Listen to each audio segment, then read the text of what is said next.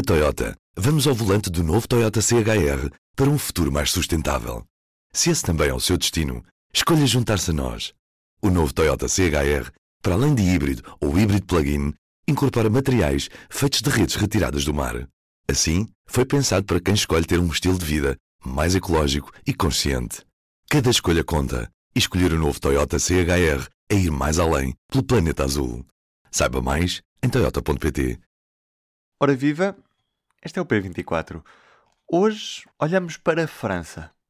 A eleição presidencial francesa decorre já neste domingo, a primeira volta. Depois veremos se haverá uma segunda. As sondagens mostram que sim.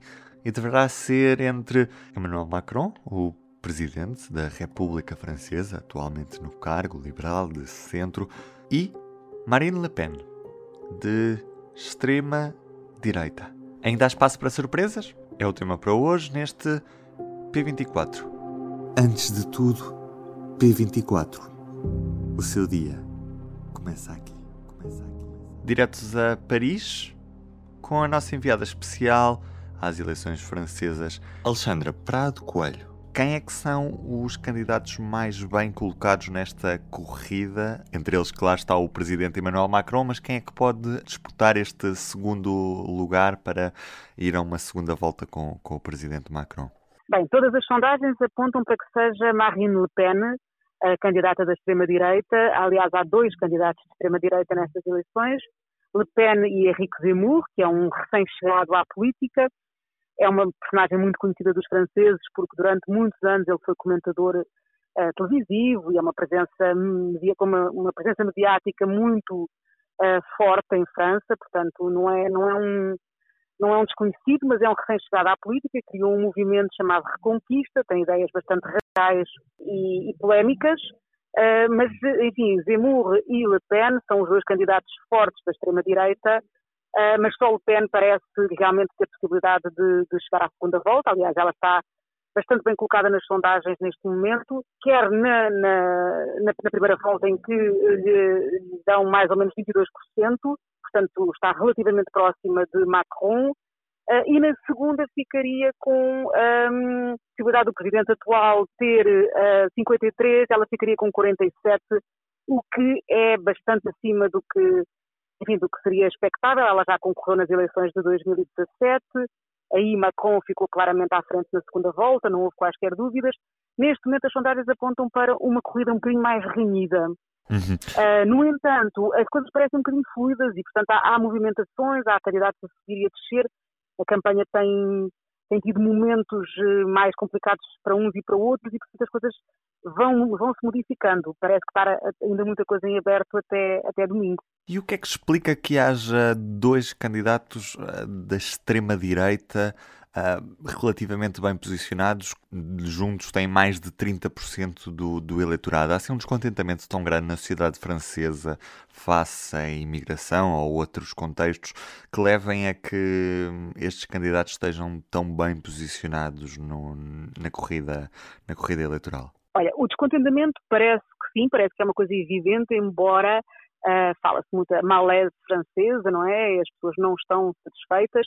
Embora tenha havido um texto da Economist, por exemplo, aqui há, um, há, umas semanas, que dizia precisamente não se percebe porque é que os franceses não estão satisfeitos e têm esta sensação de que o nível de vida tem vindo a cair, um, quando, na verdade, os números apontam exatamente para o contrário, ou seja, a, a situação económica até estaria melhor, o desemprego estaria a baixar, as condições gerais teriam melhorado e, portanto, não se explicaria bem, eh, não se compreenderia bem porque é que eles estariam neste momento tão zangados. Eu acho que, pelo que tenho ouvido, as pessoas com quem tenho falado aqui, não é tanto neste momento a questão da imigração que está a levantar uh, mais essa, essa, essa essa tal malese, não é tanto por aí. O tema que de facto está no topo de todas as preocupações é a questão do custo de vida.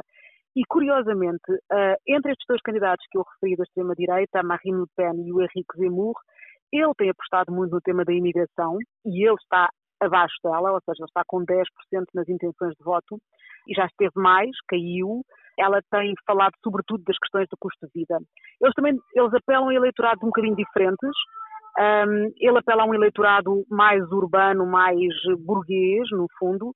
Ela tem um eleitorado mais ligado às classes um pouco mais, mais baixas, o, o proletariado, etc. Enfim, um, o operariado, uh, e, portanto, uh, são um bocadinho diferentes aí.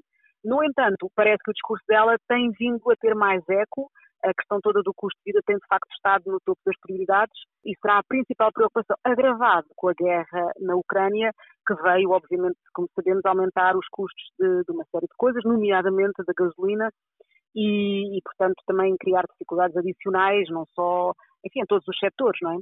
Uhum. À esquerda, o que vemos é que praticamente a concentração de votos existe em torno do candidato da esquerda radical, Mélenchon.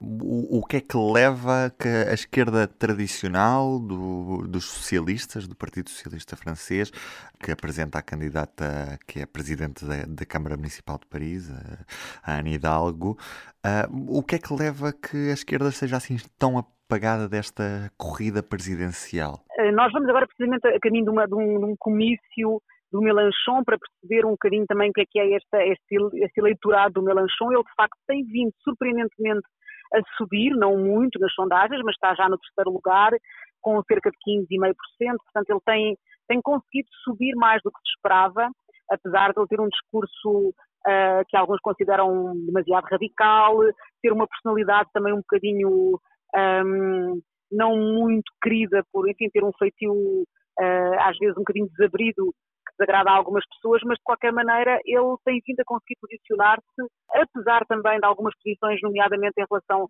à guerra, ele é muito anti-americano, portanto essa, essa questão toda da, do posicionamento anti-americano ele ha prejudicado um pouco em algum certo momento.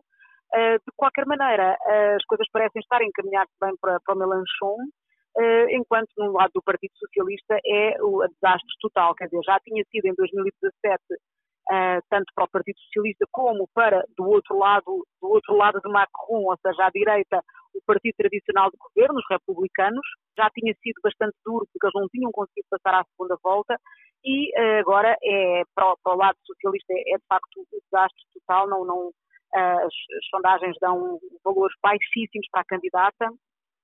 Um, enquanto nos republicanos, apesar de tudo, a Valérie Pécresse está ao nível mais ou menos de Zemmour neste momento, com cerca de 10%, ali num taco a taco a ver se consegue ficar, ficar no quarto lugar, uh, mas quer dizer, é, é um bocadinho inglório, é uma luta um bocadinho inglória pelo quarto lugar, uh, nem sequer o, o pódio chega, e, e, portanto elas ambas uh, estão numa situação muito fragilizada, o que mostra o que aconteceu no fundo em França nos últimos tempos, que é o reforço muito grande do centro à volta da figura de Macron, uh, que atraiu votos à esquerda e à direita e no fundo fez uh, apagar um bocadinho as forças políticas mais tradicionais à sua volta e fazer ressurgir as forças mais da extrema-direita e da extrema-esquerda. Tudo isto é uma paisagem política um bocadinho em recomposição e um bocadinho em movimentação, que torna as eleições interessantes por esse lado, que é um, não é tanto saber se Macron vai ou não ganhar, parece tudo indicar que, que não há dúvidas em relação a isso,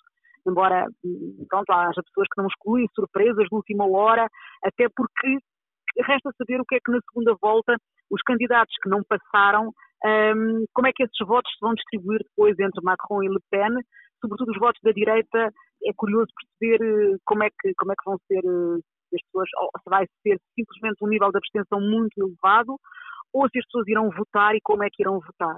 Uh, de qualquer maneira, no fundo, a paisagem política tem este, esta característica neste momento, que é um centro fortíssimo que, que comeu tudo à sua volta e que deixou os extremos.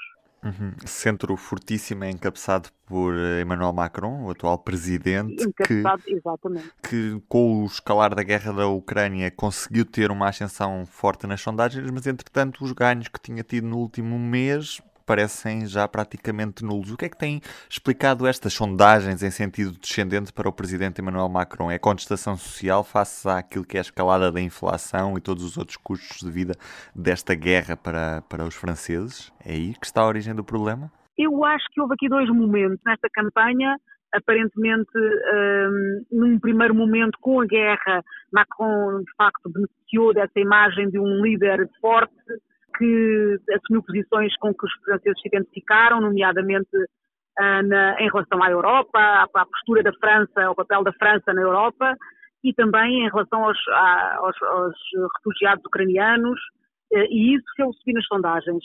Depois há um segundo momento em que a questão da guerra começa a passar um bocadinho para segundo plano, embora obviamente seja um tema que está, que está muito presente e que emociona muito os franceses em geral e é o que domina as, as, as manchetes dos jornais e as aberturas das televisões.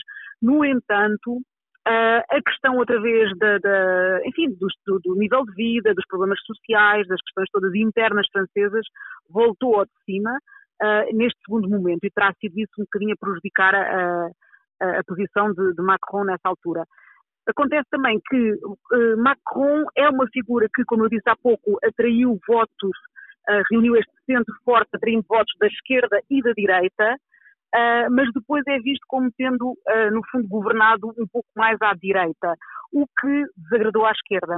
E também o que eu tenho ouvido dizer a alguns, alguns analistas, algumas pessoas com quem falei, é que isso vai prejudicá-lo, sobretudo numa segunda volta, porque há pessoas de esquerda que votaram nele na segunda volta, um bocadinho para travar Marine Le Pen em 2017, e que neste momento acham que uh, foram de alguma forma traídas por uma política que, que, que veem como sendo mais à direita. E se calhar essas pessoas neste momento vão optar por se abster numa segunda volta, um, ehm, mesmo com o fantasma da Le Pen, etc. Uh, eh, acho que, que, que há esse risco. Portanto, Macron está aqui numa posição que não é inteiramente segura e acho que ele tem consciência disso e tem tentado agora puxar um bocadinho pela, pelos seus, pelas suas tropas e falar também à esquerda para mostrar que uh, não, está, não é um presidente tão à direita como, como isso e que, enfim, responde a todas as, as inquietações de um lado e do outro. E do P24 é tudo por hoje. Eu sou o Ruben Martins, estou de regresso amanhã. Até lá. O público fica no ouvido. Na Toyota, vamos ao volante do novo Toyota CHR para um futuro mais sustentável. Se esse também é o seu destino, escolha juntar-se a nós. O novo Toyota CHR, para além de híbrido ou híbrido plug-in, incorpora materiais feitos de redes retiradas do mar. Assim, foi pensado para quem escolhe ter um estilo de vida mais ecológico e consciente. Cada escolha conta e escolher o novo Toyota CHR é ir mais além pelo planeta azul. Saiba mais em toyota.pt